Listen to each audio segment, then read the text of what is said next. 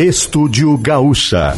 Parceria Santa Massa, Lojas Quero Quero, Claro, Sicredi, Iara, Grupo IESA, Espaço Luz e KTO.com.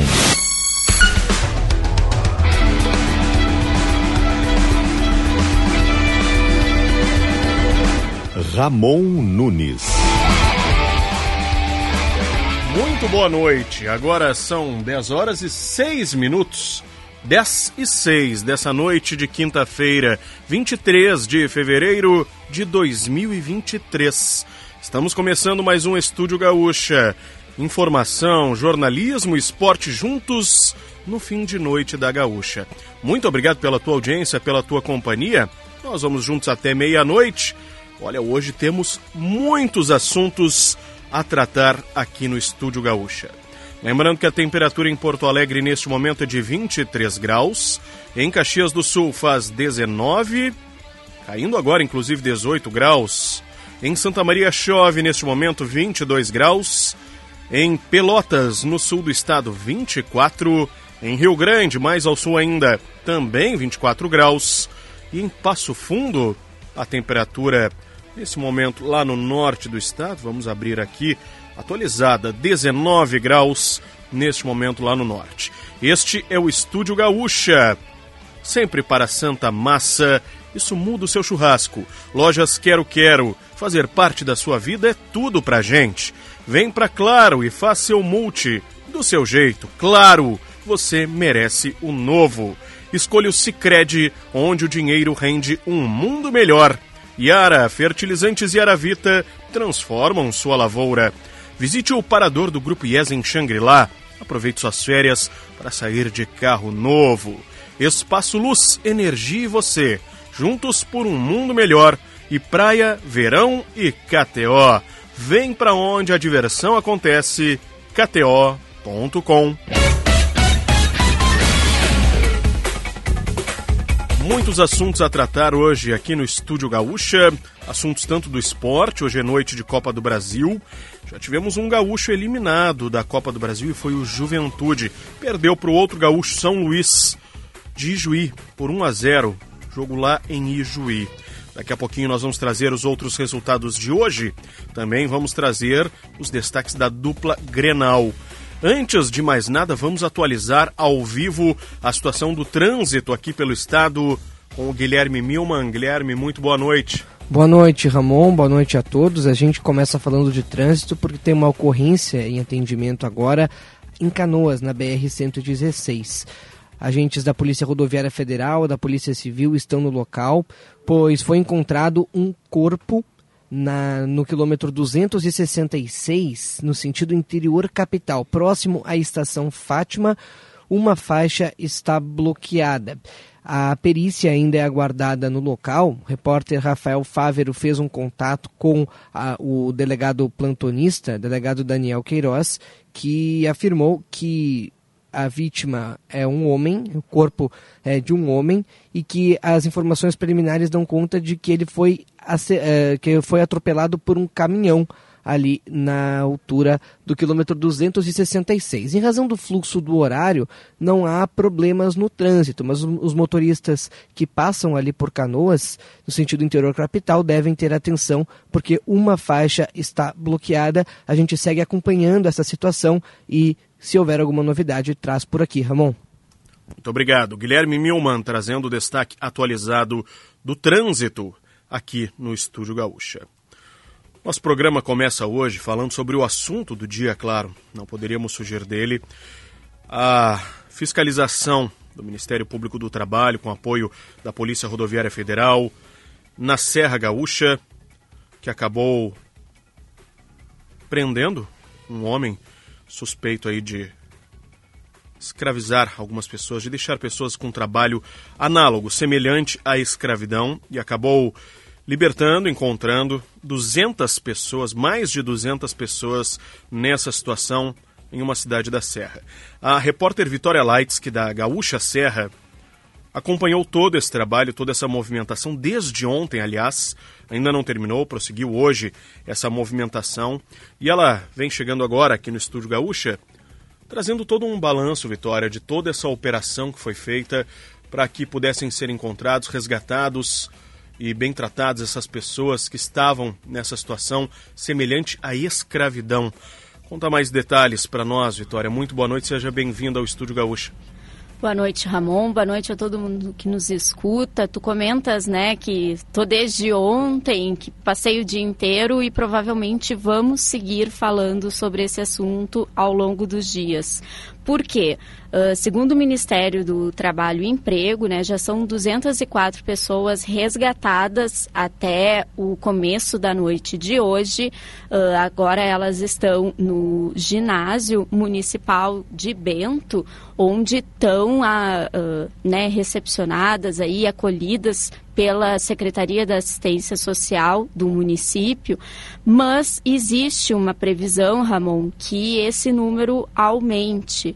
Uh, ainda tem muitos trabalhadores que ao longo dos dias vão ser encontrados, uh, que não estavam na pousada ontem, que foi o alvo da operação.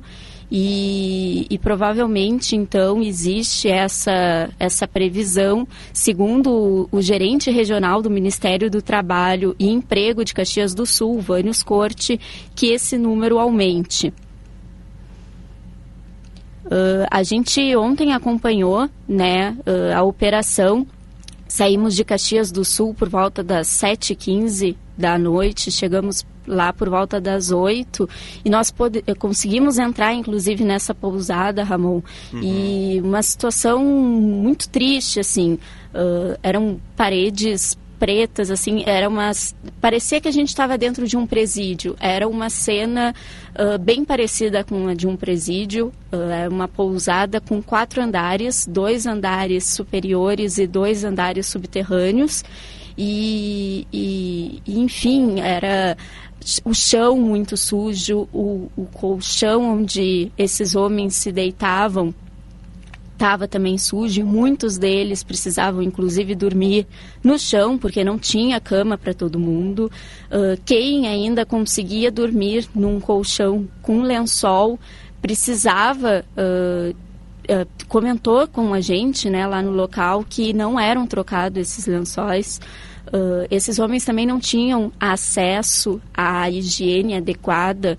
Uh, alguns relataram para a gente e também para as equipes que estavam no local, tanto da Polícia Rodoviária Federal, da Polícia Federal e do Ministério do Trabalho, que o banho era feito numa torneira que era presa na parede e que saía água gelada. Então, imagina, a gente teve nos últimos dias aqui na Serra dias em que a temperatura estava abaixo dos 10 graus, Ramon. E esses Nossa. homens aí precisavam tomar banho nessa situação. E o que mais, uh, dois fatos que mais indignam, né, dentro de todo esse absurdo que a gente vem relatando desde ontem, é que esses homens trabalhavam das 5 horas da manhã até as 8 horas da noite, sem parar, e para eles foi, uh, eles contaram, né, que quando chegou a, o conhecimento, essa suposta vaga de emprego aqui na Serra, eles tinham como promessa que tanto a alimentação quanto o alojamento estariam uh, disponíveis e seria por conta da empresa, né, da Oliveira e Santana, que está sendo investigada por essa situação de semelhante ao trabalho escravo. E Ramon, a alimentação que era servida para esses homens era estragada, segundo Nossa. alguns relatos. Eles comentaram que desde o primeiro dia eles chegaram e a comida era azeda e com um aspecto já, tanto o cheiro quanto o aspecto, o gosto de uma comida estragada. Eu conversei, né, durante a operação com alguns trabalhadores que logicamente não quiseram se identificar com e nós de toda forma respeitamos. E eles me comentaram que eles chegaram, receberam essa alimentação e aí eles comentaram: "Ah, acho que está estragada, algum problema".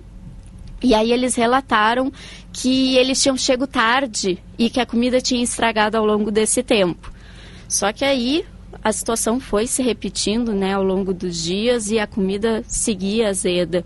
Então a gente segue acompanhando, né? Como tu comentou, esse homem que está sendo investigado, ele já foi solto, né? Ele foi preso durante a, a operação ontem à noite Sim. e hoje ele foi solto após pagar a fiança. Essa fiança foi no valor de 30 salários mínimos, que totaliza R$ 39.060. Então, aí a gente vai seguir acompanhando. Agora eles seguem. Eles devem passar a noite no ginásio municipal em Bento Gonçalves e ao longo, né, da, dos próximos dias. A gente vai acompanhando se essa empresa que está sendo investigada vai pagar os direitos trabalhistas. E eles também têm o dever de pagar a passagem de volta para esses homens, né, de volta para Salvador, na Bahia, de onde eles vieram. Então, até esse pagamento, eles ficam no ginásio esperando para conseguir retornar para suas casas, para suas famílias, da onde eles saíram buscando uma vida mais digna, uma possibilidade de sustento. Tinha uma promessa aí de um salário de 30 mil reais limpo. E vamos ver né, se essa empresa consegue o quanto antes cumprir né, com um dever agora que está sendo colocado pelo Ministério do Trabalho do pagamento dos direitos trabalhistas e também garantir que em segurança esses homens voltem para a Bahia. Sim. Vitória, tu conversou com eles, eles estavam uh, saindo ali da, dessa situação, com o pessoal do Ministério Público do Trabalho orientando. Qual era o semblante deles, Vitória, tendo essa situação, uh, essa libertação, digamos assim, de não uma situação análogo à escravidão, várias, várias situações, né?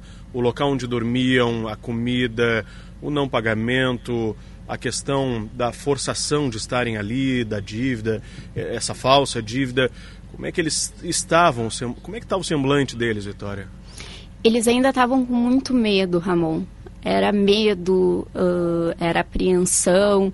Uh, Para quem está acompanhando a história a partir de agora, né, com, a, com o nosso, nosso bate-papo, como é que essa história foi denunciada? Né? Uh, um homem, ele gravou, eles tinham acesso liberado ao celular, e o homem gravou uh, duas situações: a comida estragada e também o fato que eles eram obrigados a trabalhar com a roupa molhada uh, por volta. Eles saíam para trabalhar às quatro horas da manhã. Então já é uma temperatura mais amena. E aí ele gravou um vídeo, um desses trabalhadores, uh, comentando dessa situação e que ele não achava certo, que ele estava se sentindo tratado pior que um bicho e ele ainda falou diversas vezes ontem para mim que nem bicho deve ser tratado assim e que eles estavam sendo tratados. E ele uh, publicou esse vídeo num grupo, numa rede social. E aí esse vídeo acabou tendo uma maior repercussão e chegou né, no proprietário da uh, Oliveira e Santana. Esse trabalhador né, que a gente vai sempre manter a preservação da identificação, ele diz que capangas pegaram ele e agrediram ele. Ele disse que levou cadeiradas, uh, que tomou diversas vezes spray de pimenta no rosto. E, e ele relata assim que existia uma ameaça de morte e o cara que estaria agredindo ele foi saiu do local para atender um telefonema. Neste momento, ele e mais dois colegas que estavam com ele não me relataram se eles também estavam sendo agredidos, mas eu sei que tinham mais dois com ele. Conseguiram fugir por uma janela. Isso foi por volta das 8 horas da noite de terça. Eles ficaram embrenhados num mato próximo ao local até as três horas da manhã de quarta, quando conseguiram contato com a família, uh, que fez uma transferência bancária para eles, e aí eles conseguiram pegar uh, um transporte por aplicativo para chegar até um ponto em que conseguissem pegar um ônibus para uh, sair de Bento Gonçalves. Esse trio, tá? eles chegaram a Caxias do Sul. Logo no, no final da madrugada de quarta-feira, nós temos um outro trio que ainda estava lá na pousada e que estava sendo ameaçado de morte, segundo eles, por uh, para denunciarem, para falarem o número de telefone desse que estaria sendo agredido e que fugiu, para que as equipes conseguissem pegar ele de volta. Uh, como eles estavam sendo ameaçados de morte, eles também ficaram né, com medo da situação, acharam uma brecha, conseguiram fugir e pegaram um ônibus para Porto Alegre.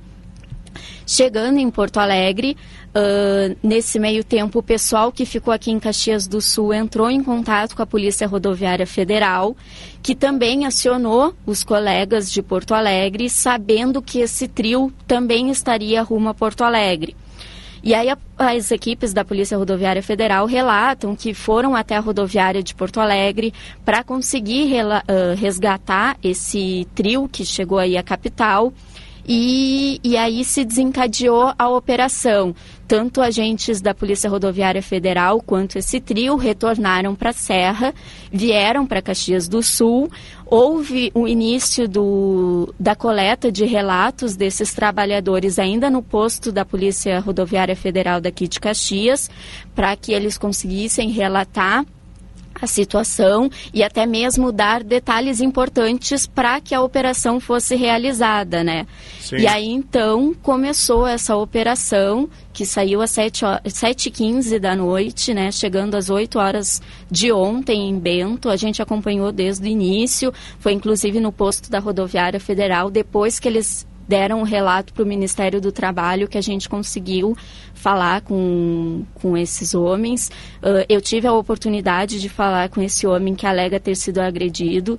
Ele estava com marcas de agressão, tinha uma marca roxa no pescoço dele, os dois olhos dele estavam roxos e ele, inclusive, comentou com a gente que ele estava sentindo os dentes dele mole que provavelmente até os dentes dele foram soltos durante a agressão.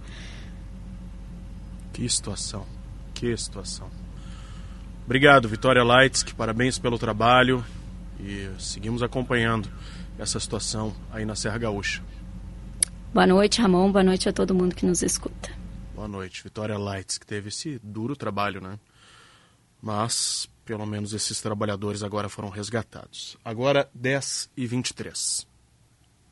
Bom, agora aqui no Estúdio Gaúcha nós convidamos para fazer uma análise geral sobre este quadro de trabalho análogo, trabalho semelhante à escravidão que infelizmente ainda ocorre no Brasil. E não é só no Brasil, temos em outros países também, mas falando sobre o Brasil, caso brasileiro, nós temos aqui o desembargador do Tribunal Regional do Trabalho da Quarta Região, que tem sede aqui no Rio Grande do Sul, desembargador Fabiano Rous Bezerra. Desembargador, muito obrigado por atender a Rádio Gaúcha e ter aceitado o nosso convite. Boa noite. Uh, boa noite, Ramon. Uh, boa noite a ti e aos ouvintes e às ouvintes da Gaúcha. É um prazer estar aqui contigo. Desembargador, primeiro falando sobre o Rio Grande do Sul. Qual é o percentual de participação do nosso Estado nos casos de trabalho escravo no Brasil? E mais, qual é a participação do meio agro? É a maioria realmente?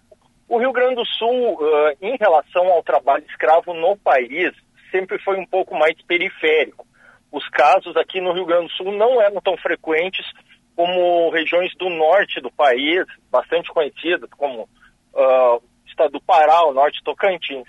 Mas de um tempo para cá parece que se intensificou isso, é perceptível, nossos ouvintes também devem ter na memória isso, é, tem se intensificado, tem feito mais uso desse tipo de mão de obra ilícita e sem dúvida o meio rural é o local predominante. Mas nós tivemos exemplos aqui em grandes construções que aconteceram na época uh, dos preparativos para a Copa do Mundo, tivemos exemplos em trabalho urbano, análogo ao de escravo, na construção civil de grandes obras. Como é que funciona de, de, cooptar as pessoas, elas vêm de outra região do país, são pessoas que vêm com a promessa de ter um trabalho regular. Como é que funciona e como é que se pode ver denunciar um trabalho escravo? Perfeito. É uma situação social bem complexa. Ela, ela começa pelo perfil dessas pessoas escravizadas ou reduzidas à condição análoga de escravo, que são pessoas que desde o início foram vítimas de trabalho infantil, não estudaram, não têm consciência dos seus direitos, são pessoas muito carentes.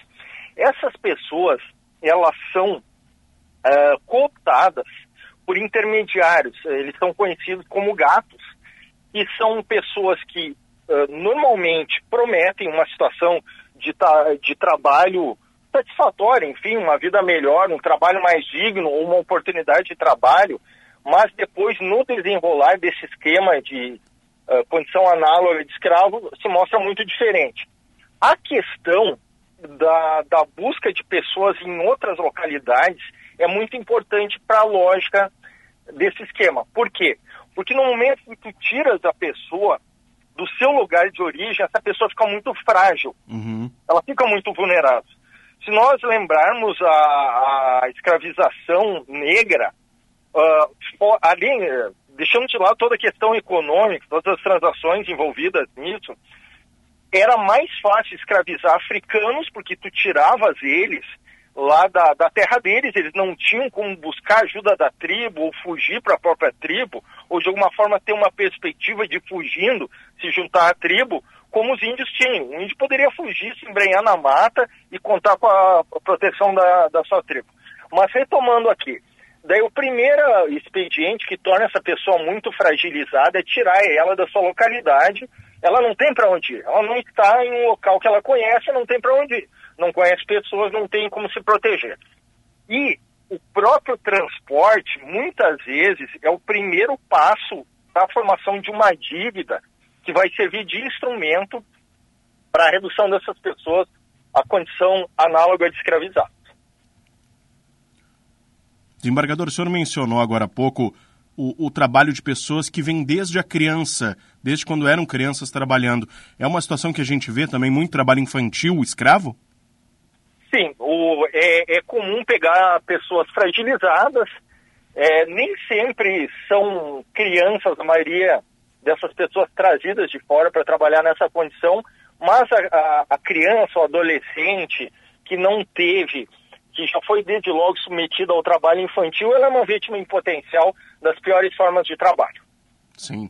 E, e para a gente colocar para as pessoas que dizem que o trabalho no campo é difícil mesmo, qual é a diferença entre o trabalho árduo do produtor rural, que funciona por contrato, recebe no final do mês ou no final da safra o valor do que produziu ou do que colheu, e esse trabalho considerado análogo, semelhante à escravidão, aquele trabalho que a gente aprende na escola que é a escravidão, é, é diferente do trabalho semelhante. Né? Qual é a diferença tênue entre o trabalho árduo do trabalhador rural e as pessoas que estão consideradas em trabalho semelhante à escravidão?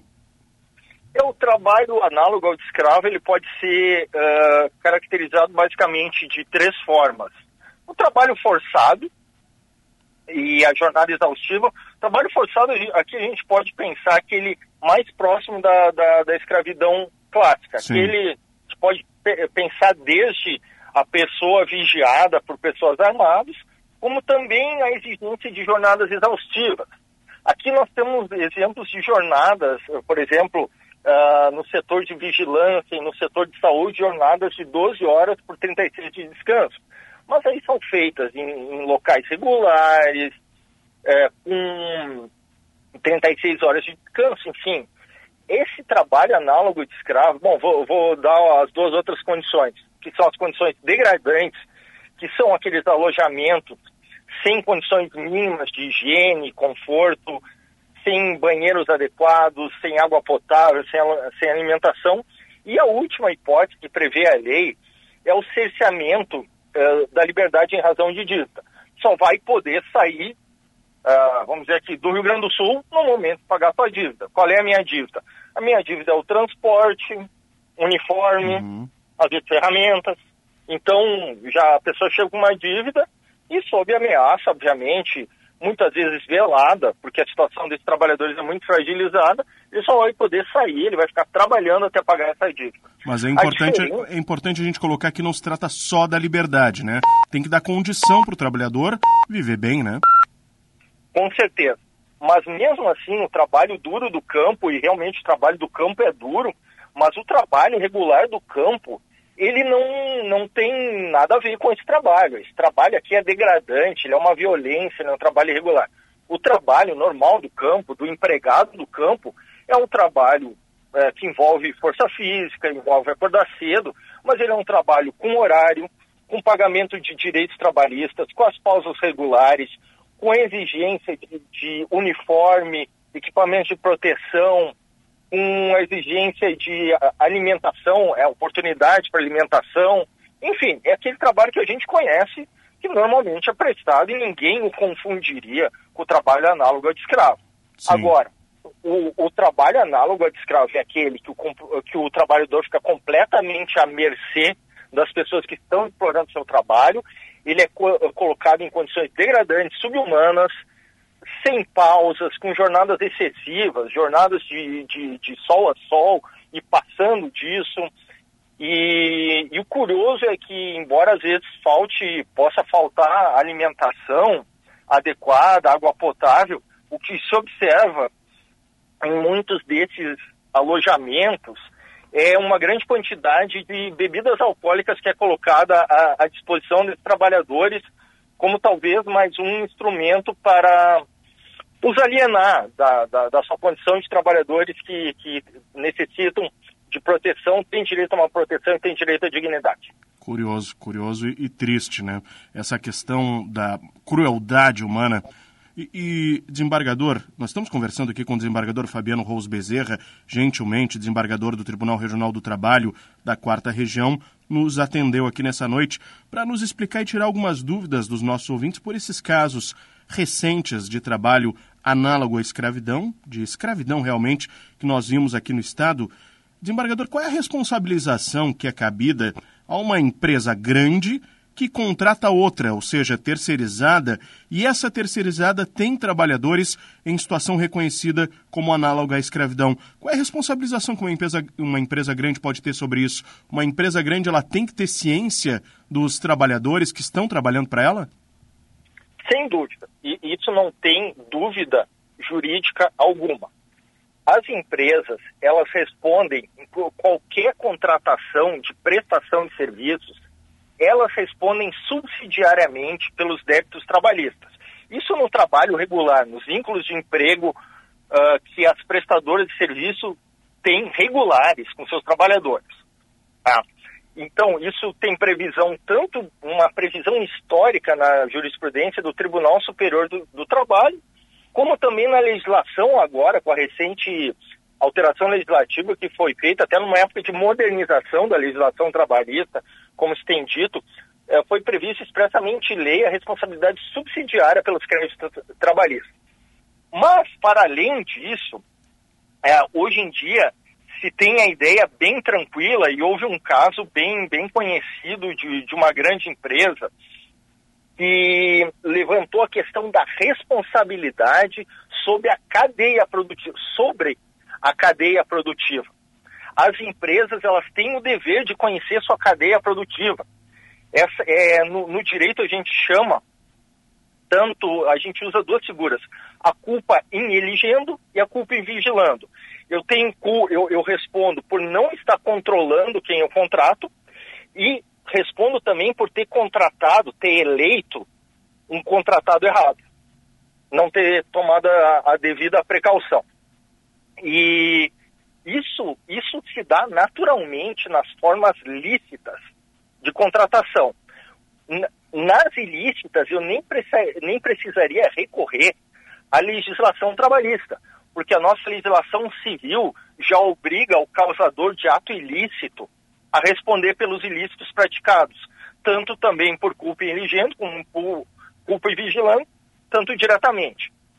E nesse caso, a, a responsabilidade, quando há ato ilícito, ela tem sido solidária. Eu não preciso nem cobrar primeiro do prestador de serviço diretamente do gato ou da empresa que contratou o gato. Eu já poderia contratar, claro, tem que ter o um caso concreto, certo? Estamos falando em terra. Poderia já cobrar diretamente a dívida do beneficiário final. Isso é uhum. possível. Essas empresas, elas têm toda a condição, diante das obrigações dos contratantes, de trabalhadores que têm que prestar informações para o Ministério do Trabalho, através da relação anual de informações sociais, através dos extratos de FGTS, através das informações que detêm, eh, que podem ser retiradas dos extratos do INSS, sobre a regularidade dessas contratações. Isso é bem factível, não é uma fiscalização que demande presença local, é uma fiscalização indireta. É possível fazer indiretamente. É possível, sim, uh, tomar precauções para não ser surpreendido, digamos assim, uma grande empresa que não quer envolvimento com esse tipo de trabalho, para que no futuro não venha a descobrir que está ocorrendo na cadeia produtiva dela. Perfeito. E onde é que é possível a gente denunciar situações de trabalho que a gente acha? Estamos ali olhando um trabalhador e achamos que tem uma situação semelhante à escravidão. Onde é que é possível denunciar qualquer força policial? É, eu recomendaria que essa denúncia fosse. Claro, as forças policiais são, são bastante indicadas, mas eu recomendaria ainda mais uh, setores públicos mais especializados, como uhum. o Ministério do Trabalho e Emprego, que é um órgão do Poder Executivo, e principalmente aqui me valho da, da minha origem, pois já, já trabalhei lá no Ministério Público do Trabalho o Ministério Público do Trabalho permite que sejam feitas, inclusive, denúncias anônimas. E, é claro, vai investigar com todo o cuidado necessário a veracidade das denúncias, tomando todos os cuidados que um agente público tem que ter, ele vai apurar e vai tomar as providências necessárias. Desembargador Fabiano Rose Bezerra, desembargador do Tribunal Regional do Trabalho da Quarta Região, com sede aqui no Rio Grande do Sul um dos especialistas, um dos grandes desembargadores que temos aqui no Estado, falando sobre essa matéria, sobre esse assunto, os trabalhos análogos à escravidão aqui no Brasil, que infelizmente ainda existem e por isso precisamos combatê-los. Desembargador, muito obrigado por dar estes esclarecimentos, por fazer uma análise de todos estes casos que ainda ocorrem no Brasil. Muito obrigado, uma ótima semana, uma ótima noite. Eu que agradeço, Calmon, sempre à disposição, em nome do Tribunal Regional do Trabalho da Quarta Região. Muito obrigado ao desembargador. Esclarecimentos feitos. E é bom, né, a gente esclarecer alguns assuntos e, claro, trazer uma análise de quem conhece a matéria. 10h37, vamos acionar o Cleo Kuhn com a previsão do tempo? Diga lá, Cleo, como é que fica o clima? Amigos do Estúdio Gaúcha, a previsão do tempo indica uma sexta-feira marcada por tempo instável, pancadas de chuva espalhadas aqui pelo estado do Rio Grande do Sul. Praticamente todas as áreas do Rio Grande terão durante a sexta-feira períodos de pancadas de chuva. Agora também tem que ver um detalhe: não é o tempo todo com chuva, são períodos de pancadas de chuva, geralmente à tarde, e períodos onde a gente tem a presença também do sol, principalmente pela manhã mas durante a tarde também a gente tem períodos de sol. Temperaturas, por causa das pancadas de chuva e da umidade toda, não sobem muito. No norte do estado, entre 25 e 27 graus, ou seja, talvez, vamos lá, que os 27 estejam, eh, assim, um valor é, abaixo daquilo que pode acontecer, mas não deve ser mais do que 28. Vamos ter temperaturas no centro do estado, na faixa dos 26. Aqui na região dos vales, um pouco mais quente, o que é natural por ser uma região é, de vale, 28, 29 29 graus. Porto Alegre ainda está quente, com 30, 31 graus entre a capital e a região metropolitana. 28, 29, 30 graus na fronteira oeste, na região da campanha, muito quente. Então, as pancadas de chuva nestas áreas mais quentes são naturalmente durante o período da tarde. No norte e noroeste do estado, onde o aquecimento não é tão grande assim, é que as pancadas de chuva acontecem pela manhã. Litoral tem pancadas de chuva à tarde, mas tem 27, 28, talvez até 29 graus de temperatura antes das pancadas de chuva. Então, pessoal, fica atento. Tem pancada de chuva na sexta em todo o estado do Rio Grande do Sul. E lembro também que tem pancadas de chuva durante o sábado e o domingo.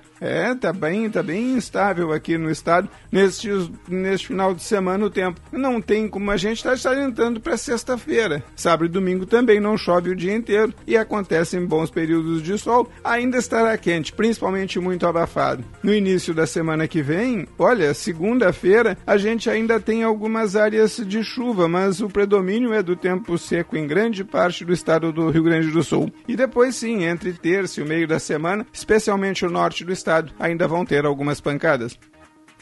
Obrigado, Cléo Kuhn, trazendo a previsão do tempo aqui no Estúdio Gaúcha. Só trazendo a temperatura atualizada em Porto Alegre, 23 graus. Atualizando o placar antes da gente ir para o intervalo.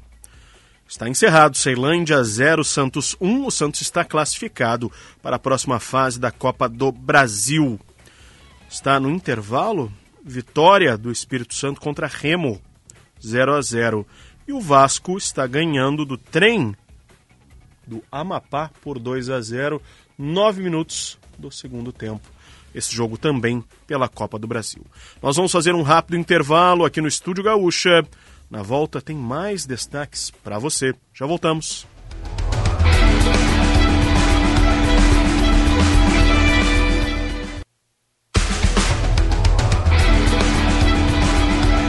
Nós estamos de volta com o Estúdio Gaúcha, aqui pela Rádio Gaúcha, a tua voz, 10h42.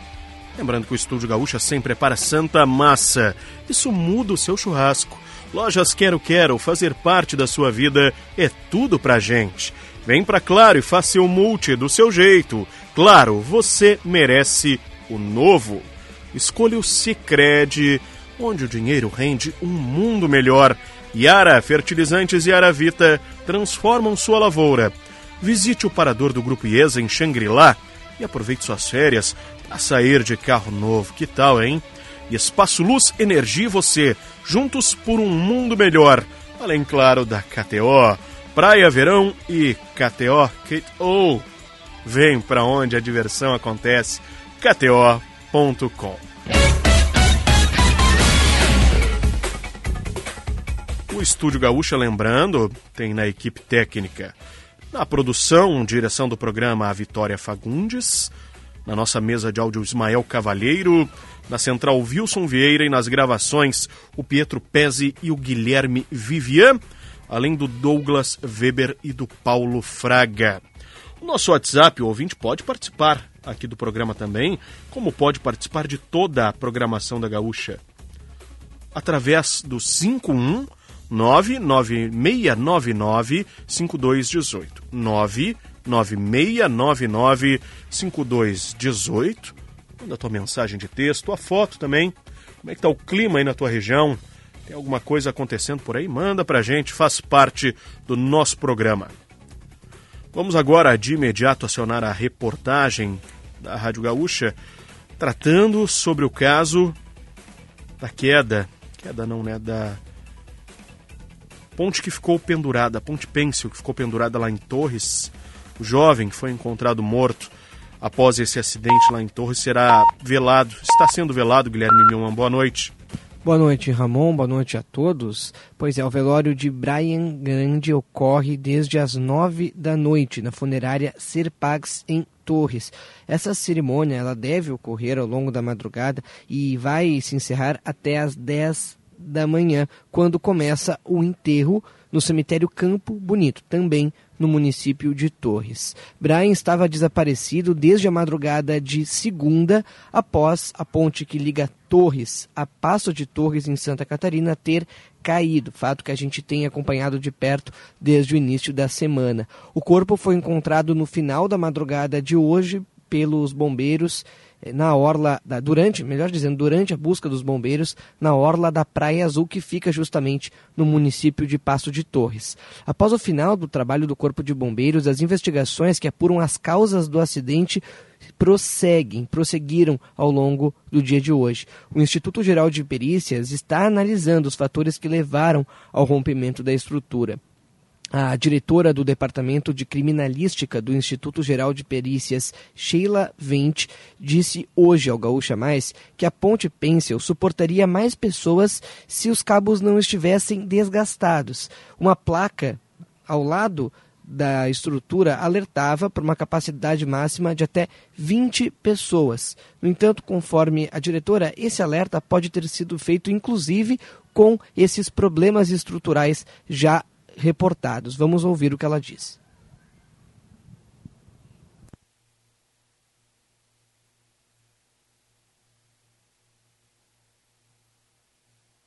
Aquele tipo de estrutura nova, com aqueles cabos, certamente aguentaria mais do que 20 pessoas. Né? Por isso que aquela limitação talvez já estivesse considerando certo nível de degradação.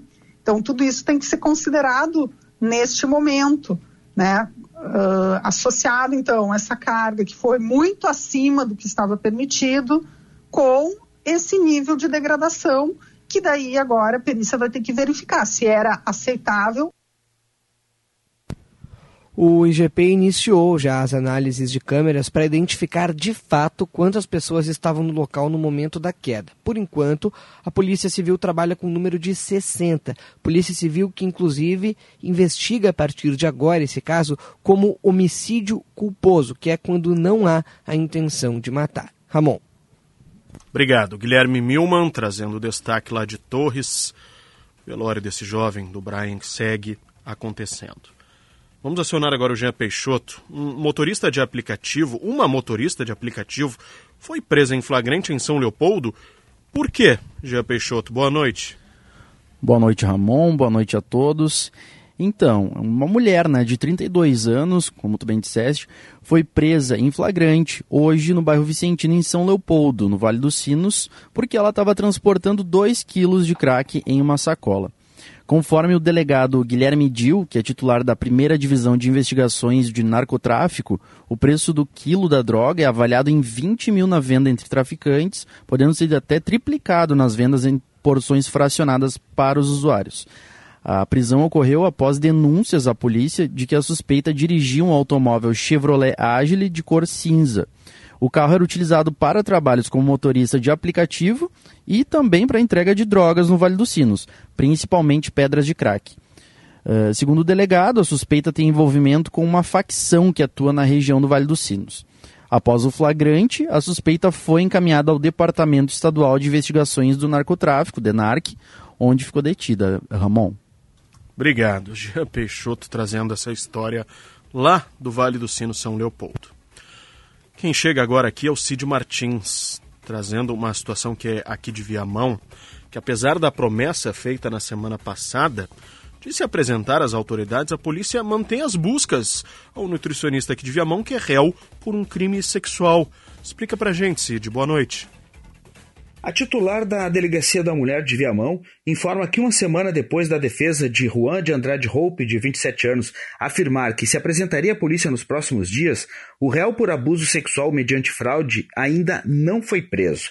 Por isso, a delegada Marina Dillenburg diz que as polícias estão em alerta e os agentes da delegacia especializada seguem com as buscas ao foragido. O nutricionista responde a processo criminal pelo fato de que, conforme a acusação, se valia da profissão em academias de Viamão ou até mesmo no próprio consultório para induzir mulheres a tirarem as roupas para que pudesse conferir as medidas delas. Desta forma, apalpava os corpos das vítimas, inclusive partes íntimas.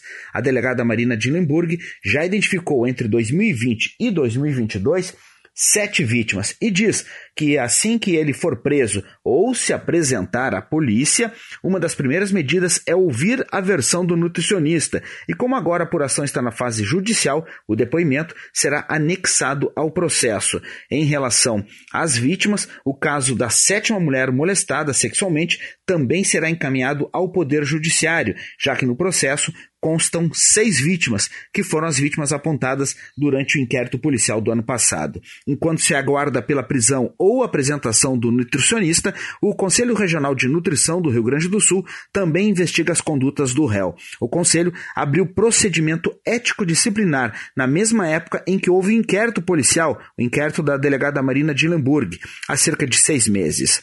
A Rádio Gaúcha tenta, desde a última segunda-feira, após vários contatos via mensagens pelo WhatsApp, uma resposta da defesa do nutricionista sobre a apresentação dele às autoridades de segurança. Na semana passada, o advogado dele, Arley Vitório Steiger, enviou uma nota à reportagem informando que iria se manifestar apenas após a análise completa das denúncias. Apesar de ter confirmado a apresentação do cliente, ele não divulgou uma data. Para a Rádio Gaúcha, Cid Martins. Obrigado. Cid Martins, trazendo esse destaque ali de Viamão. O Vasco ampliou 3 a 0 para cima do trem do Amapá. E vem contra-ataque do Vasco pela direita. Chegou na boca da área, errou o passe. Lembrando aqui que o placar gaúcho é sempre para Unidos, a casa da Volks, na Ipiranga, pertinho da PUC.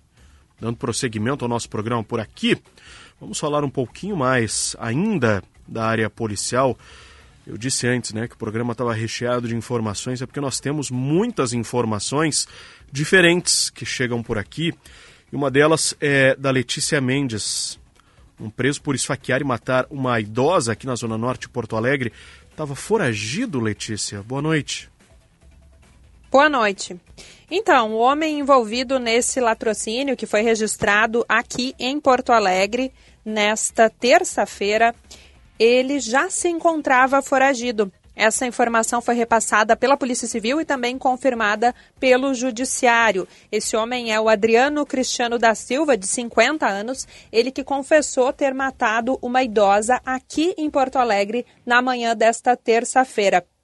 Só para os ouvintes entenderem qual é o histórico, então, desse criminoso. Em 24 de janeiro, ele estava preso em Ijuí, e, e, de lá ele recebeu então o direito a uma saída temporária pelo período de três dias para visitar familiares. Mas se passaram esses três dias e no dia 27 de janeiro ele não retornou para a prisão. Ele estava no regime semiaberto, mas ele não retornou então para a cadeia e passou, claro, a ser considerado foragido. Menos de um mês depois, na manhã desta terça-feira, ele foi preso após atacar uma idosa na rua aqui em Porto Alegre com uma faca. A vítima, a Tatiana Topala, de 63 anos, ela foi atingida no abdômen e também no peito. Ela chegou a ser hospitalizada, passou por uma cirurgia no Hospital Cristo Redentor, mas ela não resistiu. Ah, ela chegou inclusive a conversar com a equipe médica. Ela contou que estava seguindo para a rodoviária, onde ela pretendia embarcar num ônibus para o litoral. Ela ia para a praia encontrar alguns familiares, mas infelizmente acabou sendo vítima desse crime. Quando foi preso, ainda na manhã da terça-feira, esse homem confessou aos policiais, informalmente, aos policiais da Brigada Militar, que ele era sim o autor do crime, mas ele alegou que se tratava de um homicídio. Ele disse que havia sido contratado para praticar essa execução, mas não conseguiu dar nenhum detalhe, não informou quem era a pessoa que tinha comandado esse crime. E a polícia acredita que, na verdade, essa seja uma falsa versão. A suspeita da polícia é de que se trate de um latrocínio, que ele tenha tentado cometer um assalto e que acabou então esfaqueando e matando essa vítima. Portanto, esse caso ele começou sendo investigado pelo Departamento de Homicídios e Proteção à Pessoa aqui de Porto Alegre, o DHPP, mas em razão dessa suspeita bastante forte, aí tanto baseada em depoimentos de testemunhas como em câmeras de segurança, imagens de câmeras de segurança que foram coletadas, a polícia está repassando essa investigação para a quarta delegacia de polícia que fica na zona norte de Porto Alegre. Essa idosa, a Tatiana Topala, ela foi sepultada no fim da manhã desta quarta-feira aqui em Porto Alegre. E esse homem, só para detalhar, ele já tinha condenação pelo crime de roubo, assalto, que a gente chama popularmente, e também pelo crime de estupro. Estava cumprindo pena por esses crimes atualmente. Nós procuramos o Tribunal de Justiça, que informou que essa saída temporária foi concedida ao preso porque ele tinha os requisitos para esse benefício. Entre esses requisitos está o fato de que ele estava já no regime semiaberto, já havia cumprido um quarto da pena e, segundo o judiciário, apresentava bom comportamento. Nós procuramos também a Defensoria Pública do Estado, que está que representou esse preso no momento da prisão. A Defensoria Pública disse que acompanhou o preso durante a audiência de custódia, na qual foi mantida a prisão dele mas que ele ainda precisa definir se ele vai continuar sendo assistido pela defensoria ou se vai, claro, contratar um advogado particular. Caso siga atuando nesse caso, a Defensoria Pública só pretende se manifestar nos autos do processo. E nós seguiremos acompanhando esse caso né, até a conclusão desse inquérito para saber se realmente tudo indica, pelo que apurou a polícia até o momento, que se trate sim de um latrocínio, mas nós vamos seguir acompanhando os desdobramentos dessa investigação ao longo dos próximos dias. Obrigado, Letícia Mendes, trazendo a informação. Agora 10h56, daqui a pouquinho tem notícia na hora certa aqui na Rádio Gaúcha com a Bibiana Dil, no intervalo do Estúdio Gaúcha.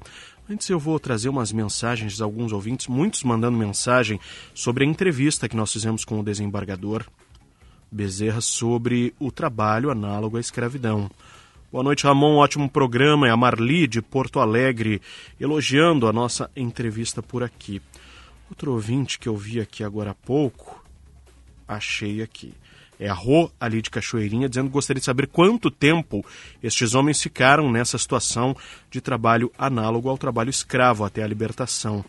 O promotor do trabalho, hoje à tarde, mencionou isso, Rô, dizendo que eles começaram na Vindima, começa agora final de janeiro, é um período curto, né, a colheita da uva, mas como chegaram, ainda não se sabe, né, se chegaram todos juntos, chegaram em grupos, isso é uma situação que o Ministério Público do Trabalho ainda vai averiguar. A Justiça do Trabalho vai pegar todos os dados, tudo certinho, para ver quanto tempo realmente ficaram nessa situação.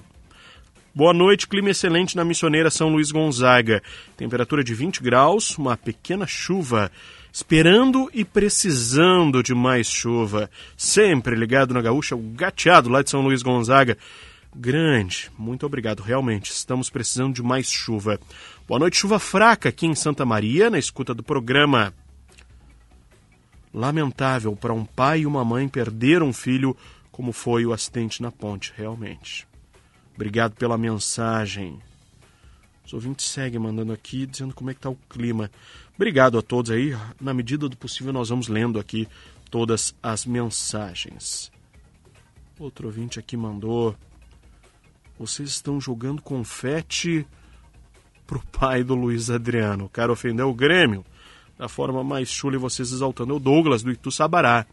Mensagem daqui a pouquinho a gente vai repassar com o Rafael Collin no Esporte Companhia, o Esporte.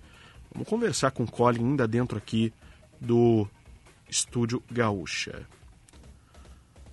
Cláudio Lovato de Santa Cruz do Sul dizendo que foi conhecer Torres nas férias, estava com a esposa e a filha, na época tinha um ano e meio, passou para outro lado com a filha no pescoço. A esposa não teve coragem.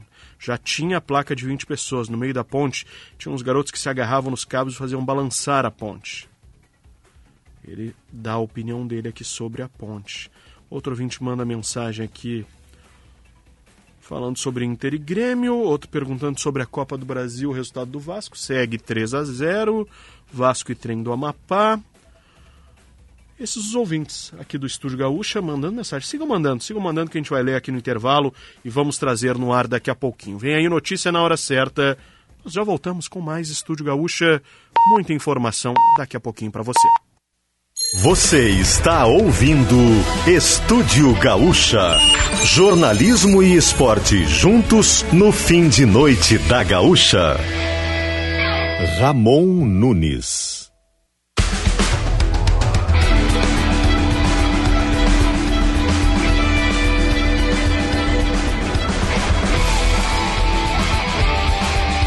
Estamos de volta com o Estúdio Gaúcha. Aqui na Rádio Gaúcha, a tua voz sempre para Santa Massa.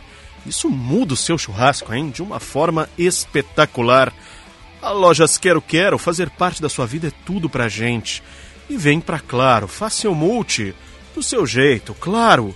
Você merece o novo. Escolha o Cicred, onde o dinheiro rende um mundo melhor. Yara Fertilizantes Yara Vita transformam sua lavoura e visite o parador do Grupo IESA em Xangri-Lá. Aproveite suas férias para sair de carro novo. Espaço Luz, Energia e você, juntos por um mundo melhor.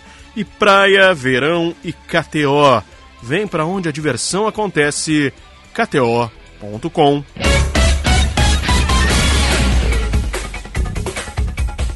Dando sequência aqui no Estúdio Gaúcha, nós vamos acionar a Luísa Schirmer, que ela tem uma informação importante de serviço de vacinação. Porto Alegre vai começar a aplicação da vacina bivalente em idosos com a idade acima de 90 anos na próxima segunda-feira. Boa noite, Luísa. O serviço estará disponível em 37 postos de saúde a partir da semana que vem. Até então, o imunizante bivalente contra a Covid-19 vinha sendo aplicado somente em idosos e profissionais de saúde de instituições de longa permanência. Após a chegada de uma nova remessa com mais de 50 mil doses, o objetivo da Secretaria Municipal de Saúde é reduzir a faixa etária para até 80 anos ainda na próxima semana. Quilombolas e indígenas também serão contemplados, já que integram o público prioritário definido pelo Ministério da Saúde. Para receber o imunizante, as pessoas aptas deverão estar com o esquema vacinal completo. Obrigado, Luísa. E os municípios aqui da região metropolitana também começam a ampliar o público-alvo da vacinação bivalente. Quais deles já avançaram na faixa etária, Guilherme Milman? Ramon, é, a gente consultou oito prefeituras aqui da região metropolitana, algumas das principais cidades, e foram três que constatamos que já ampliaram a faixa etária no calendário vacinal. Em Novo Hamburgo e Viamão, por exemplo, estão sendo vacinados idosos a partir dos 70 anos. Já em Cachoeirinha, estão sendo contempladas pessoas com 75 anos ou mais. Os demais municípios estão vacinando moradores de casas geriátricas, também chamadas de instituições de longa permanência.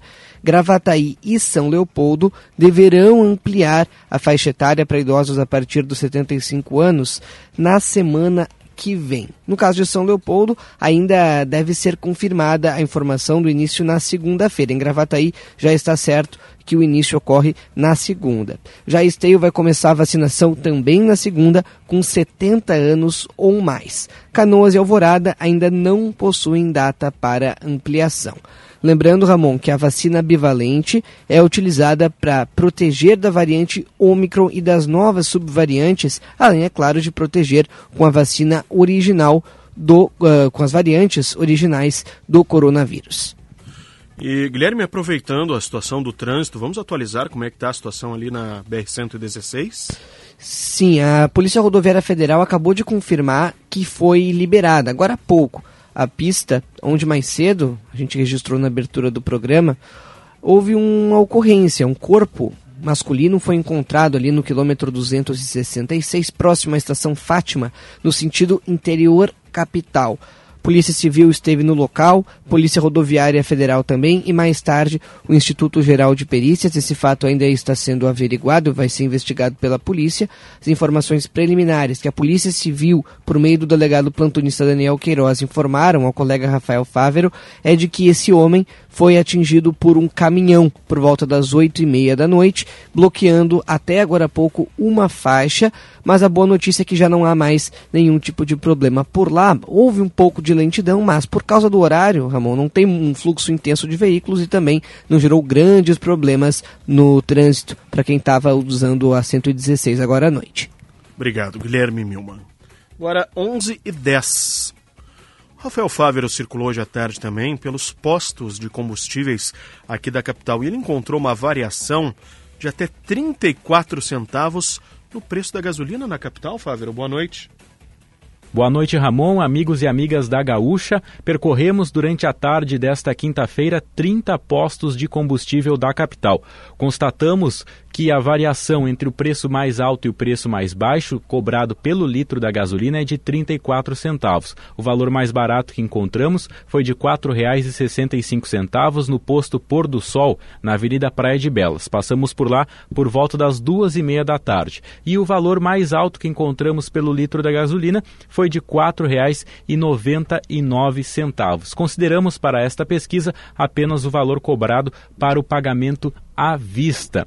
Proprietários e gerentes de postos com os quais eu conversei relataram algumas dificuldades. Por exemplo, aumento no preço do etanol e também aumento no preço do frete, o que acabou, segundo eles, aumentando em média o preço da gasolina na capital em 10 centavos nos últimos dias. Porém, a expectativa maior, Ramon, é para o mês de março, com a volta da cobrança dos impostos federais sobre a gasolina um proprietário de posto com o qual conversei chegou a falar que espera um aumento de 70 a 80 centavos no litro da gasolina, mas isso é apenas uma especulação. Por enquanto, o cenário é de incerteza. Mas mantido o retorno da cobrança dos impostos federais sobre a gasolina, com certeza os consumidores podem esperar mais um aumento em seguida no preço cobrado direto nas bombas, Ramon. Pois é, Fábio, obrigado. E quem traz os detalhes, inclusive, sobre essa volta dos impostos federais na gasolina é a Samantha Klein, direto de Brasília. Boa noite, Samantha, tudo bem? Tudo bem, Ramon? Boa noite para ti, ouvintes do Estúdio Gaúcha. A equipe econômica do governo federal está defendendo que seja novamente, portanto, retomada a cobrança dos impostos PIS e COFINS sobre a gasolina e o etanol. Se isso realmente acontecer, a partir do dia 1 de março, o valor da gasolina pode subir em média 70 centavos, conforme as associações do setor. No entanto, ainda vale dizer que, por conta desse temor de repercussão sobre a inflação, considerando que o combustível impacta em diversos setores, Lula ainda está decidindo a respeito do tema. Lembrando, se nada for feito, esses impostos federais voltam a ser cobrados sobre a gasolina e o etanol a partir do dia 1 de março, como determina a medida provisória editada pelo governo federal. Lembrando que essa MP do dia 2 de janeiro prorrogou a isenção desses impostos federais para os dois combustíveis até o dia 28 de fevereiro, até a próxima terça-feira. Já o óleo diesel, o biodiesel e o gás natural tiveram, portanto, o benefício estendido até o dia 31 de dezembro. Essas desonerações foram estabelecidas pelo governo Bolsonaro pouco antes das eleições do ano passado, lá em meados de julho. Ainda ontem, em entrevista ao Estadão, o secretário executivo da Fazenda, Gabriel Galípolo, afirmou que a, a, expectativa é de que realmente haja essa decisão pela reoneração, ou seja, a retomada da cobrança, afinal de contas, se nada for feito. Mas é algo que realmente vai depender de decisão do presidente Lula, até porque em dezembro o Ministério da Fazenda chegou a contar com essa possibilidade de é, acabar com essa desoneração que terminaria no dia 31, mas Lula acabou mudando de ideia e assinou essa medida provisória no dia 2 de janeiro. Pois é, Samanta, isso repercute a partir de quando? Ramon, essa repercussão, portanto, a partir do dia 1 de março. A MP tem validade até o dia 28 de fevereiro, estendeu essa desoneração por dois meses e o prazo, portanto, termina na próxima terça. Pois é. Ou seja, o consumidor aí vai ter que ficar de olho até em filas, né, Samanta? Isso pode gerar filas nos postos de combustíveis. Você tem um outro destaque aí de Brasília, Samanta, que é o fechamento do espaço aéreo sobre a terra indígena Yanomami. A partir de quando vai ser isso? A partir do dia 6 de abril. Esse foi o anúncio de é, hoje de manhã, os ministros da Justiça Flávio Dino e da Defesa José Múcio Monteiro afirmaram, portanto, que esta brecha no espaço aéreo sobre a terra indígena Yanomami, em Roraima, fecha no dia 6. A data anterior era 6 de maio. No entanto, o objetivo agora é forçar essa saída dos garimpeiros que estão na região, insistem em ficar na região e o objetivo desse é, espaço parcial, que são três áreas para saída, é que seja uma saída voluntária. Lembrando que a crise Yanomami, ela já vem sendo acompanhada há mais de um mês, no dia 20 completou um mês do estado de emergência, né, a emergência de importância nacional, a SPIN, justamente para tratar dessa crise aí, onde dezenas de casos de doenças como malária, desnutrição grave, são uh, causadas entre essas populações na maior reserva indígena do país, que tem mais ou menos 30 mil indígenas. E o avanço do garimpo ilegal nessa área é apontado como uma das causas do problema. Inclusive, no início de fevereiro, em um sobrevoo é, feito pela FAB, pela Polícia Federal e outros órgãos que estão integrando esta força-tarefa, lá na região verificou uma área de garimpo ilegal a menos de 15 quilômetros de uma aldeia completamente isolada. Essa aldeia vinha sendo acompanhada pela FUNAI à distância, claro, a, desde 2010, mais ou menos, é que eles sabiam, mas é, mostrando ali que o padrão dessa aldeia é de realmente isolamento. E o garimpo é um grave risco para essas populações. É, é verdade. Mais algum destaque daí, Samanta? Olha, a gente tem ainda, claro, repercussões acerca da tragédia no litoral norte paulista. Segundo o governo federal, a ajuda humanitária, o auxílio aos municípios, lembrando que são seis em estado de calamidade, deve superar os 120 milhões de recursos. Esse cálculo ali tem várias ações de assistência humanitária já implementadas e também planos de trabalho em preparação justamente para reconstruir esses municípios, lembrando que São Sebastião e a, a Vila do Saí são as mais afetadas, mas são seis cidades em calamidade. Existem planos de trabalho, então, para liberar mais recursos para a defesa civil. Esses planos estão em formulação também pelos municípios, depois passam pelo aval defesa eh, civil estadual e eh, federal já foram enviados também 7 milhões de reais em mantimentos, medicamentos já foram uh, enviados também. E, segundo o ministro Valdez Góes, a própria Defesa Civil que sabe desse tamanho do desastre, é, menos ainda que nem tudo tenha sido calculado, mensurado, Ramon, a partir do que vai recebendo desses planos de ajuda humanitária, vai liberando mais recursos, portanto, para a defesa civil agir. E sempre lembrando que o recurso é o menor dos últimos anos em termos de projeção para a prevenção de desastres. Ficou na casa de 1 bilhão e 200 milhões de reais e conforme a peça orçamentária ainda do governo Bolsonaro, era num valor a metade quase, 675 milhões de reais, mas com a aprovação da PEC da transição se uh, dobrou esse valor, né? Se aumentou esse valor. Mas sem dúvida é ainda insuficiente, considerando o tamanho dessas tragédias que afetam não só a, a, a, questão então de infraestrutura das cidades, mas principalmente as vidas, as vidas então de pessoas e essas buscas aí que estiveram no quinto dia hoje. Pois é. Bom, obrigado, viu, Samanta? Um bom trabalho. Um ótimo trabalho por aí também. Bom programa. Samantha Klein, direto de Brasília.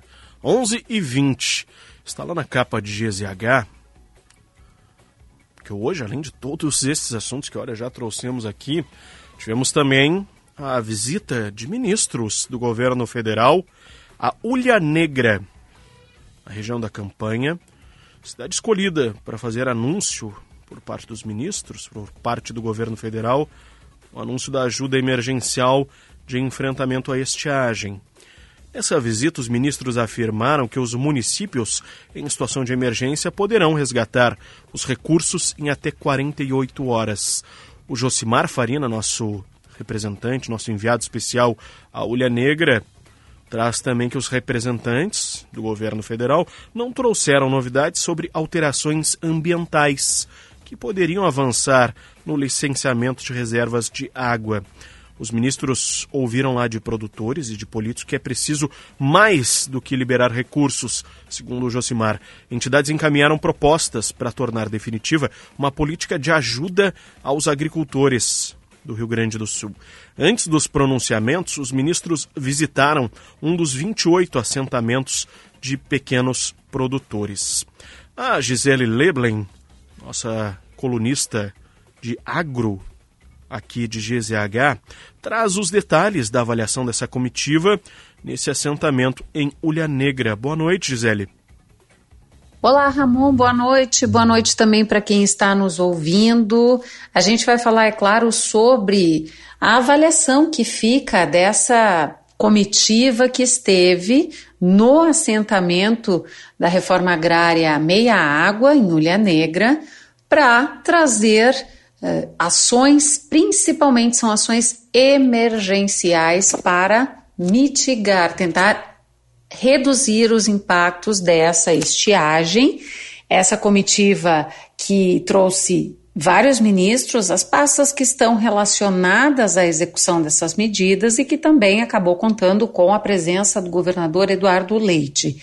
De uma forma geral, o que se avalia é que ainda, é claro, primeiro é importante a gente dizer a avaliação de que veio a comitiva, quer dizer, esse apoio presencial que é externado pela comitiva é considerado positivo pelas entidades, assim como os 430 milhões de reais que vão ser destinados para diferentes ações a maior parte desse montante via Ministério do Desenvolvimento Agrário e Agricultura Familiar, mas ficou também a expectativa por o, a questão da prorrogação, dos alongamentos, né, as prorrogações por tempos mais alongados, como pontuou o presidente da Federação dos Trabalhadores na Agricultura, Carlos Joel, e também a questão, então, do combate de medidas estruturais. O que, que são medidas estruturais? Bom, a gente sempre fala, no enfrentamento da estiagem, de fato, se precisa trabalhar com a questão emergencial, quer dizer, os prejuízos estão aí, é preciso ter acesso à água, água é preciso ter uh, recursos para que os produtores possam garantir a sua subsistência, mas também ações no médio e no longo prazo que façam com que o Rio Grande do Sul administre melhor essa que é uma condição crítica, crônica. As estiagens são cíclicas, se repetem e a chuva vem, só que ela vem distribuída de forma desigual, então é preciso armazenar, avançar na questão da irrigação, principalmente porque ainda existem entraves do ponto de vista legal que são apontados como uh, uh, existem questões que, legais que são apontadas como entraves para o avanço da irrigação. Aliás, o impacto da estiagem e como organizar a produção, o futuro da produção de leite no Rio Grande do Sul é um assunto que vai estar em debate nesta sexta-feira aqui na programação da Expo Agro Cotricampo, quando vai se estar discutindo justamente o futuro do leite, atividade que é tão impactada pela estiagem, já aí três anos seguidos de problemas nas culturas que servem de alimento para os animais, e isso vai estar então em debate nessa programação. Expo Agro Cotricampo, de 23 a 25 de fevereiro de 2023, das 8 às 18 horas, em Campo Novo. O mundo do agro ao seu alcance: conhecimento, tecnologia e negócios.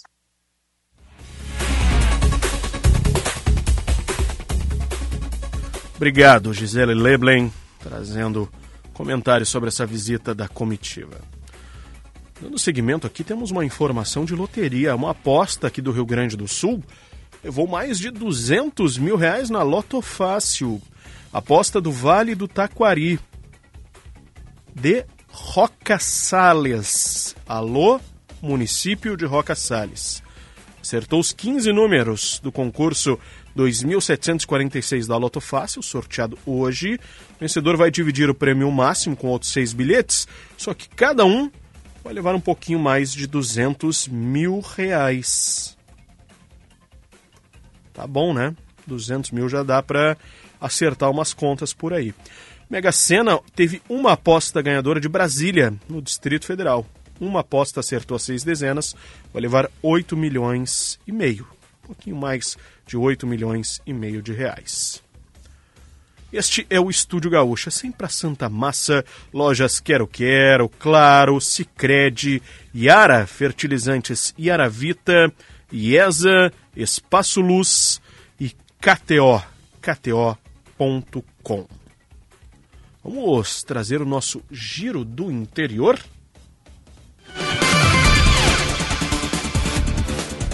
Os municípios da região central já também vão receber mais de 5 mil doses de vacina bivalente contra a Covid. Diga lá, Amanda Boeira. Muito boa noite a todos. Boa noite. Destaque de hoje para a área da saúde. Nessa quinta-feira, a Secretaria de Saúde do Estado distribuiu o terceiro lote de vacinas bivalente contra a Covid-19. E aqui na região foram recebidas 5.448 doses da vacina bivalente nos 33 municípios da quarta Coordenadoria Regional de Saúde aqui do centro do estado. Somadas as outras duas que já foram entregues, a região já recebeu 20.910 doses da nova vacina. Maior município do centro do estado, claro, Santa Maria é a cidade que mais recebe né, as novas doses. Vão ser 2.376 nessa remessa, totalizando 9.336 até o momento, praticamente a metade. Em segundo lugar aparece Santiago, que nessa remessa terá direito a 480 doses, chegando ao total de 1.908. E em terceiro, São Cepé receberá 270 doses, totalizando 1.002. Aqui em Santa Maria, nesse sábado, vai ter a primeira ação de vacinação contra a Covid-19 usando as doses de vacina bivalente, com público-alvo pessoas de 70 anos ou mais que não estejam nos lares de longa permanência aqui da cidade. Da Gaúcha Santa Maria, Amanda Boeira. Obrigado, Amanda. E a Prefeitura de Campo Bom diz que o calor e a falta de chuva justificam a morte de peixes no Rio dos Sinos.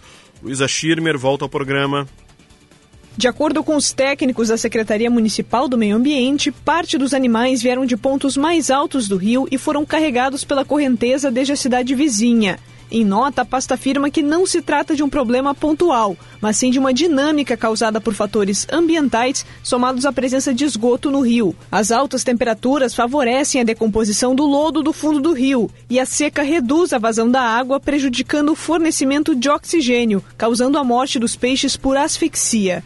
Após o final de semana chuvoso em toda a região, o fluxo de água dos sinos apresentou recuperação e não há novos relatos de animais mortos. A Secretaria do Meio Ambiente segue monitorando a situação. Obrigado, Luísa. E o último suspeito do latrocínio ocorrido em Tio Hugo, no norte do estado, foi preso na última terça-feira. De Passo Fundo, Rosângela Borges. O quinto suspeito do caso de latrocínio ocorrido em Tio Hugo, no norte do estado, na última terça-feira, assumiu a participação no caso, mas negou a autoria dos disparos. Daniel Castanho da Luz, de 22 anos, foi o último suspeito preso. Ele foi ouvido na tarde desta quinta-feira, sendo autuado em flagrante e teve a prisão preventiva decretada. Em depoimento, Daniel assumiu parcialmente a participação no crime. Ele atribuiu a responsabilidade dos disparos que mataram Ana Kellen de Oliveira Ortiz a um dos adolescentes envolvidos na ação.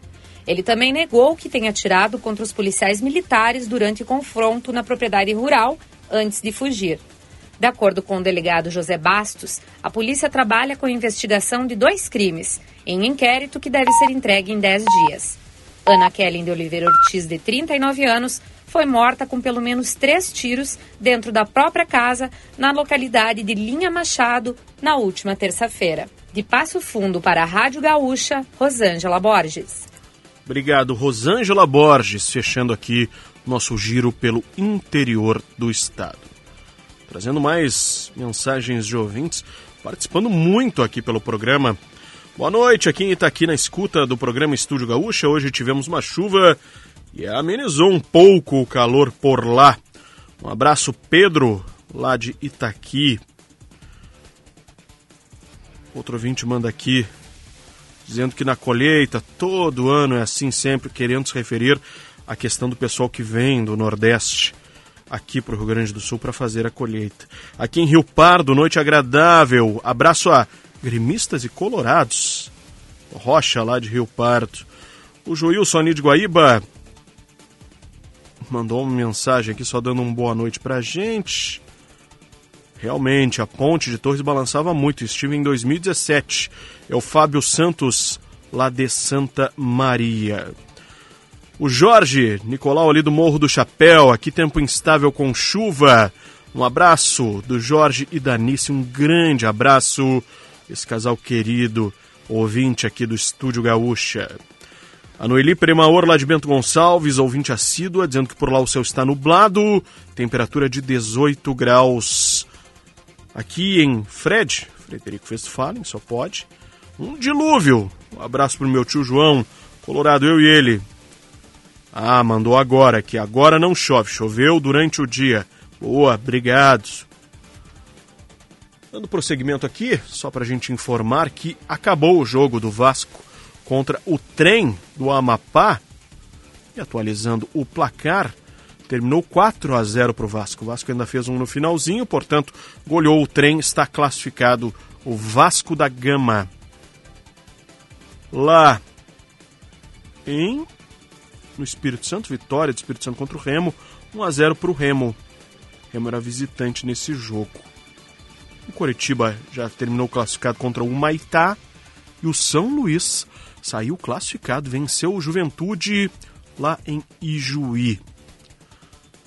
11 e 32 vamos fazer mais um rápido intervalo para na volta a gente trazer as informações da dupla Grenal e o bate-papo com o Barão Rafael Collin, que vem logo mais com Esporte Companhia. Esse é o Estúdio Gaúcha, aqui na Rádio Gaúcha. Nós já voltamos.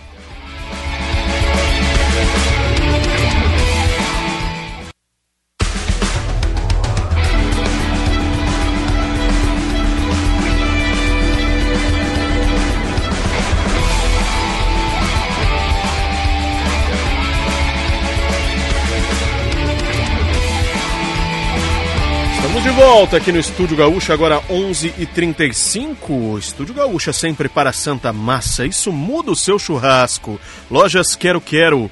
Fazer parte da sua vida é tudo pra gente. Vem pra Claro e faça seu multi. Do seu jeito. Claro, você merece o novo. Escolha o Cicred, onde o dinheiro rende um mundo melhor.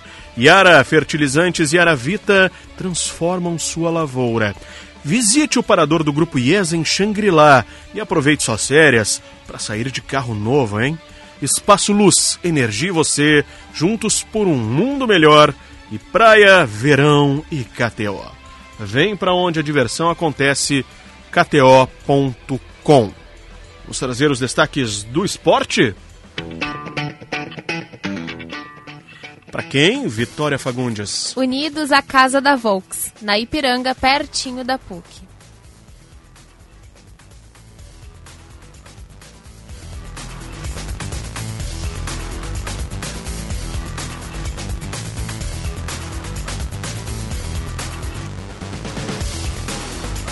Onze e trinta está com a gente aqui o Douglas Demoliner para falar sobre o Internacional que teve hoje coletiva do presidente Alessandro Barcelos e teve anúncio de contratação. É isso mesmo, Douglas? Boa noite. Boa noite, boa noite Ramon, boa noite a todos os amigos do Estúdio Gaúcha. É isso mesmo, o Internacional oficializou a contratação de Nico Hernandes, zagueiro colombiano que chega para vestir a camiseta do Internacional até a temporada de 2024.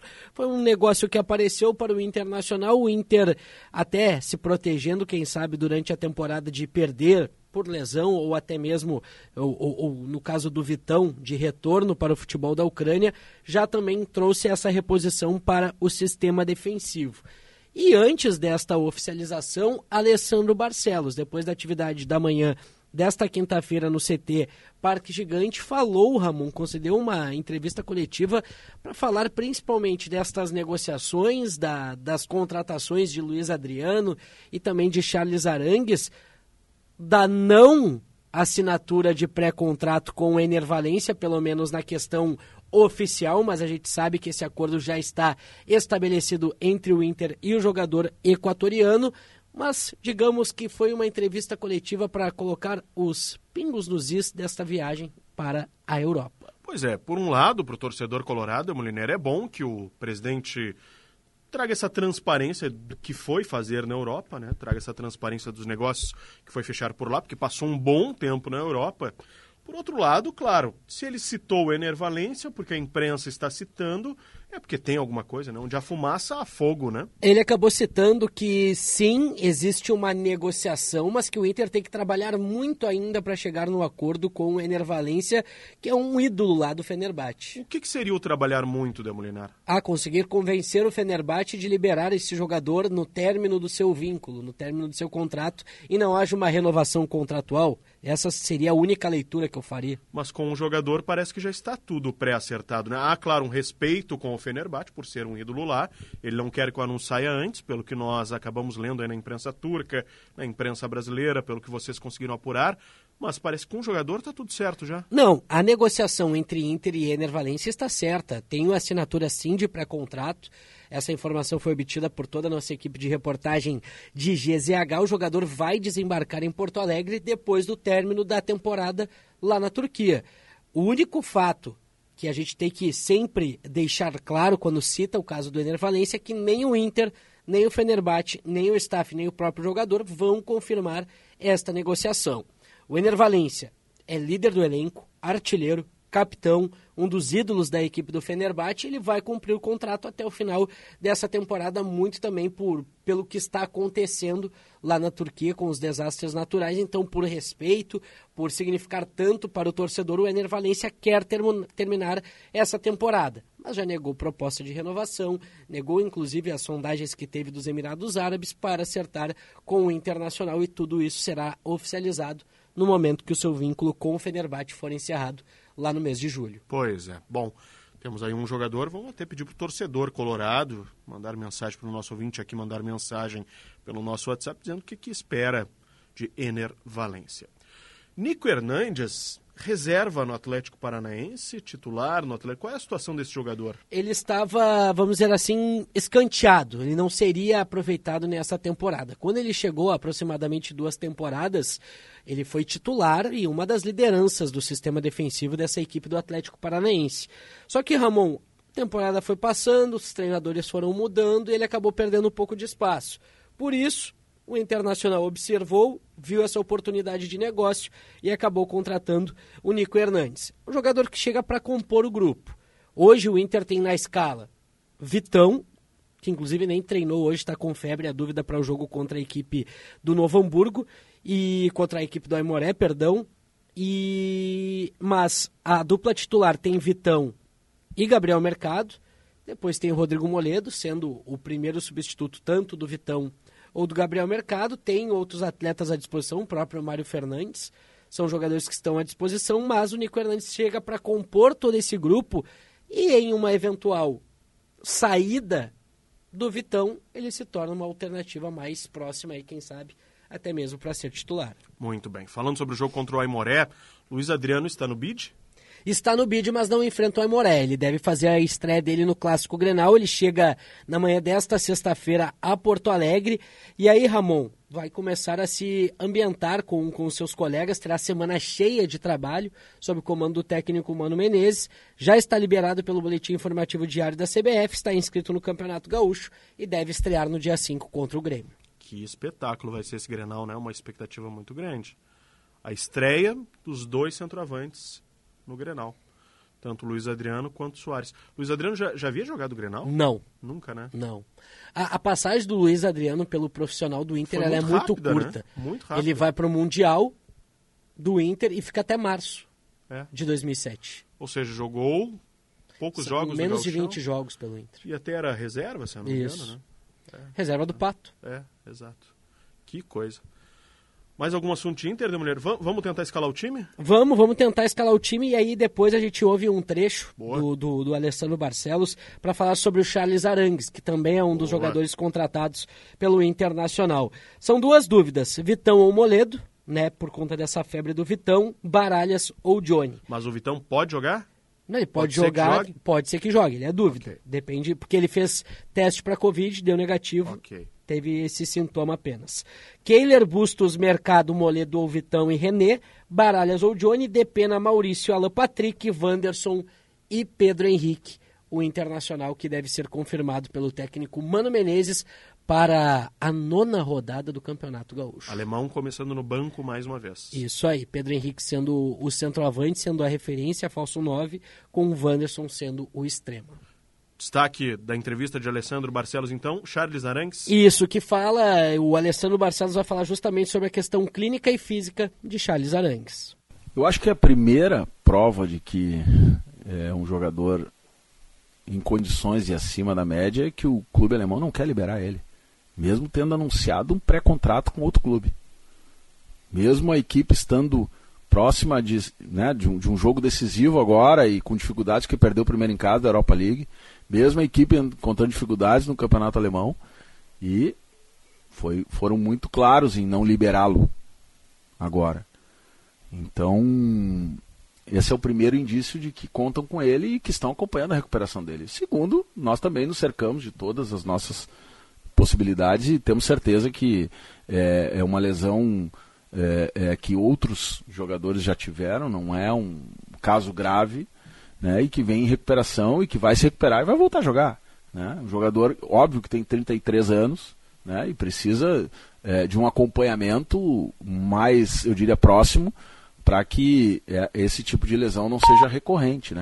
Mas esse é um trabalho que o Departamento é, de Saúde do Internacional está preparado, com grandes profissionais, para atender a isso, seja de forma, principalmente, né, de forma preventiva. E isso não é só com Arangues, com vários atletas a gente tem feito esse trabalho também de prevenção. E isso é uma função fundamental dentro do departamento de futebol. Né? Nós estamos trabalhando aí é, é, muito fortemente também, buscando parcerias internacionais na área de saúde, que em breve a gente vai poder informar para vocês, porque isso é uma parte que o futebol brasileiro vem avançando, mas precisa avançar muito mais. Você tem investimento muito alto em atletas e um percentual também alto de lesões, né? E você precisa minimizar isso. Isso é investimento que tem que ser feito. Né? Não é só em equipamento, mas em profissionais, em, em capacitação. E a gente está fazendo isso e a gente vai avançar ainda mais nisso. Então, nos dá essa certeza, essa segurança, inclusive de poder é, traduzir num atleta como Arangues, que, que tem hoje esta lesão, algo que a gente possa até transformar num case importante de, de sucesso, porque ele mistura não só a área da saúde, como a área técnica, né, num calendário grande, como é que você administra né, jogadores que cada vez mais chegam numa fadiga muscular gigantesca, num calendário que tem o número de jogos que nós temos. Então esse é um desafio importante. Não dá para aceitar, né? A gente sabe que hoje o futebol ele exige muito mais isso. E não, você não vai trabalhar só com jovens, né, sem lesão. Não, você vai ter jogadores que vão necessitar de acompanhamento maior. E para isso a gente tem feito investimentos importantes aqui e profissionais extremamente qualificados para nos ajudarem nesse, nesse aspecto. Mas estamos muito tranquilos em relação a isso. Está aí, portanto, palavra de, de Alessandro Barcelos sobre Charles Arangues, que desembarca em Porto Alegre na metade do ano para ser jogador do Internacional. Muito bem, completo boletim de Douglas Demoliner sobre o Esporte Clube Internacional. Boa noite, Douglas. Obrigado. Boa noite, bom programa, Ramon. E agora vamos falar de Grêmio aqui no Estúdio Gaúcha. Grêmio treinando forte, Bruno Flores. Boa noite. Boa noite, Ramon. Boa noite a todos. É isso, o Grêmio finalizou sua preparação para enfrentar o Novo Hamburgo nesta sexta-feira. E o técnico Renato, Ramon, de volta a Porto Alegre, comandou este último treino, já que na quarta-feira, quando a equipe se reapresentou, ele ainda estava no Rio de Janeiro. Pois é, teve um pequeno desencontro aí, né, Bruno? Porque a data do jogo do Grêmio foi trocada. E isso alterou o planejamento da equipe, porque o técnico Renato, antes desta antecipação do jogo, já havia combinado com a direção do Grêmio que estaria no Rio de Janeiro durante o período de carnaval e na quarta-feira. Inicialmente, Ramon, o calendário do Grêmio era treino de reapresentação na quarta, um treino mais forte, visando o jogo na quinta-feira, e aquele treino de detalhes, bola parada e o recreativo na sexta, e o jogo no sábado. Como essa partida foi antecipada para sexta-feira, o Grêmio acabou perdendo um desses treinos, e aí o técnico Renato, que já tinha este combinado com a direção, acabou comandando apenas o trabalho desta quinta-feira que teve apenas os minutos iniciais liberados para a imprensa, aquecimento, e depois com portões fechados, o Renato aí sim comandou o treino, definiu o time e ajustou estes últimos detalhes. Uma dúvida que pode ficar na cabeça do torcedor do Grêmio: houve uma tentativa do Renato e da direção dele voltar? Não houve ou, ou, ficou tudo bem, como ficou, tudo certo, tudo planejamento? O combinado foi seguido, Ramon, pelas duas partes. Nem o Renato tentou voltar antes e nem a direção tentou que ele voltasse de maneira antecipada. O combinado foi cumprido, estava bom para todo mundo. Muito bem. O Grêmio pode garantir nessa rodada o primeiro lugar geral do Gauchão para decidir o futuro do campeonato em casa. A grande questão é no gol, Bruno Flores? Esta é uma das dúvidas, Ramon. Eu diria que a lateral direita e o sistema do meio-campo tá. também são outras possibilidades em aberto. Por quê? No caso do gol primeiro, Ramon, Adriel ou tem sequência, por exemplo, depois de ter uh, dois jogos de oportunidade pelo Grêmio, e vira o titular, porque aí, depois desse jogo contra o Novo Hamburgo, vem Campinense, Grenal, Copa do Brasil novamente. Não seria lógico, num primeiro momento, tirar o goleiro titular antes destas partidas, partidas, todas, né? São em sequência essas três. Exatamente. Então, ou o Breno retoma a titularidade agora para pegar ritmo para esses jogos, ou o Adriel recebe mais uma oportunidade e provavelmente se fixa como esse titular. Esse Mas, jogo é importante nesse quesito. O Renato deu alguma palavra de algum motivo para manter o Adriel? Ou, ou, para a saída do Breno da titularidade? Nesse momento, o que o Renato justifica para os dois jogos para o Adriel foi oportunidade de observação. Okay. Renato tem falado muito sobre isso, né? Sobre Sim. dar chances, oportunidades para todo que mundo. Ele quer ver todos os jogadores. Isso aconteceu também com o goleiro Adriel. O Chapecó, o Gabriel Grano, recebeu oportunidades mais cedo, antes um pouquinho, mas ele também já tinha trabalhado com o Renato em outros jogos. O Adriel ganhou alguns jogos, um jogo na verdade contra o Brusque na reta final da Série B do ano passado e ganhou estes jogos, esses jogos agora no Campeonato Gaúcho. Pois é, o Renato fala, Bruno, em, dar, dar chance para ver todos os jogadores. O que o torcedor do Grêmio principalmente questiona é jogadores como Thiago Santos, que continua recebendo a oportunidade, mas aí talvez seja porque o Renato não vê no setor outra peça desse tipo.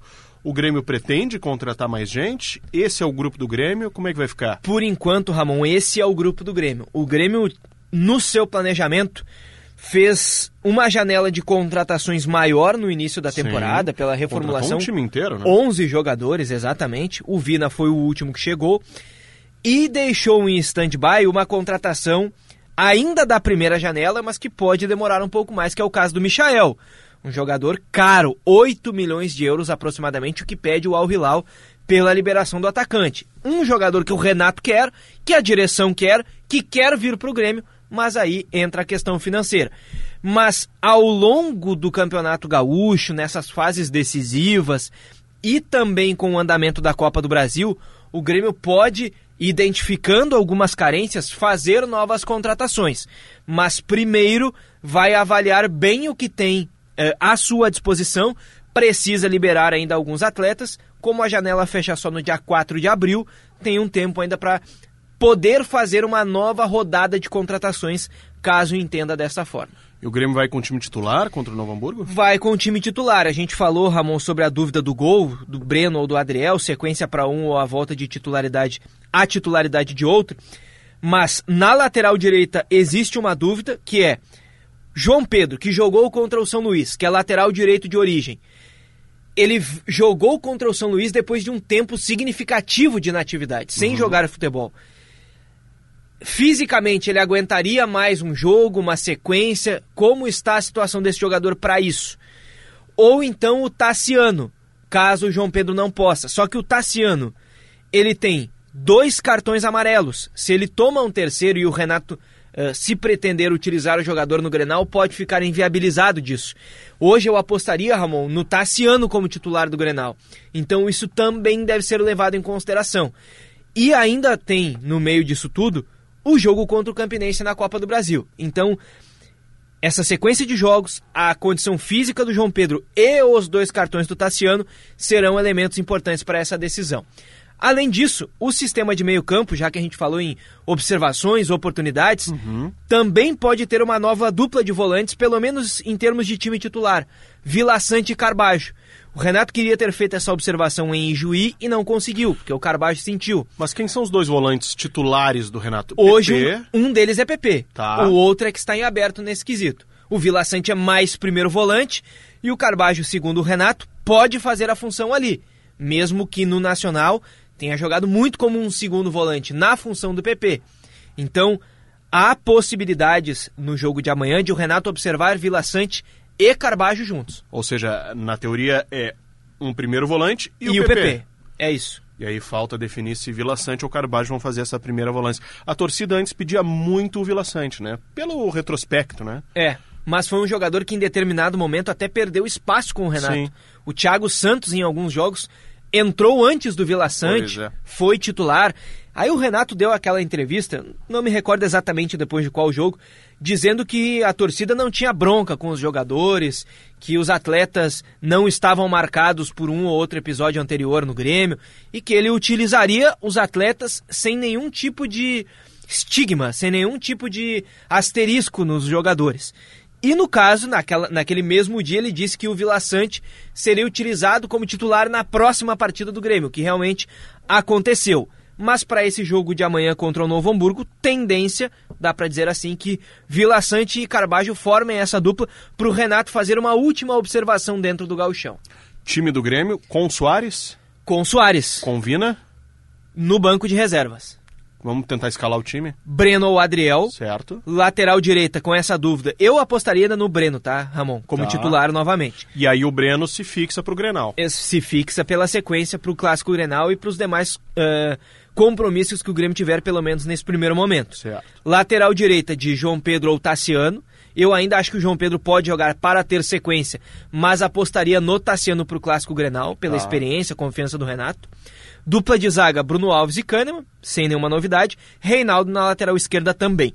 Dupla de volantes para ser observada pelo Renato, Vila Sante e Carbaixo. Aquela linha de três jogadores sem muitas novidades. Bitelo pela direita, Cristaldo centralizado e o Ferreira de volta ao time do lado esquerdo. Ele está livre das dores na coxa que ele sentiu recentemente e que o fizeram ser preservado, eh, ser preservado de alguns jogos. No comando de ataque, Luizito Soares. Será um jogo para encher a arena, então. O Grêmio podendo garantir o primeiro lugar. É, só que a antecipação do jogo Atrapalha, né? faz com que o Grêmio não tenha esse otimismo todo. Porque antes o jogo era sábado, 8 da noite, é um horário bom. Né? Não é aquele sábado 9 e meia, que é tão mais tarde, mas ainda assim é um jogo no sábado, nem todo mundo trabalha, ou bastante. é, um número Os- significativo né, de, organizar, de torcedores consegue se organizar para fazer caravanas do interior, por É, exemplo. Né? Isso atrapalhou é, é muito a antecipação do jogo para esse é, horário de 8 da noite na sexta-feira. É, verdade. Mais alguma informação de Grêmio, Bruno? O Jeromel, Ramon, deve voltar a estar à disposição do Grêmio ainda no mês de março. Ele está dentro do período de recuperação estimado pelo Grêmio, mas a informação que eu recebi hoje pela manhã é que ele pode, na próxima semana, iniciar trabalhos de fisioterapia no campo, o que seria uma evolução significativa nesse momento, ainda que dentro do esperado. Ele passou por uma cirurgia nos primeiros dias de janeiro para a correção de, uma, de um problema no menisco do joelho esquerdo. Passou por uma artroscopia, se recupera desde então, faz as sessões de fisioterapia aquelas da academia, mas nos próximos dias pode voltar a campo nesses trabalhos de fisioterapia. Depois tem que ser liberado para treinos de cargas controladas com os demais companheiros, depois os treinos normais. O Renato sempre pede um rachão pro jogador antes, para só aí voltar a jogar. Verdade. Obrigado, viu, Bruno? Boa noite. Valeu, Ramon. Um grande abraço, boa noite e bom programa. Bruno Flores, com as informações do Grêmio. Para quem? Vitória Fagundes. Ferramenta, ferramentas de tools na mão de quem faz. Santa Clara, há 110 anos a gente faz tudo para você fazer tudo melhor. CERS, unir ideias move o futuro. Acesse ciers.org.br. Aproveite as condições especiais à vista ou parceladas da temporada de, verão Elevato e renove a sua casa. Obrigado, Vitória Fagundes. E para Esponqueado Chevrolet, a revenda que não perde negócio, vem aí Esporte e Companhia.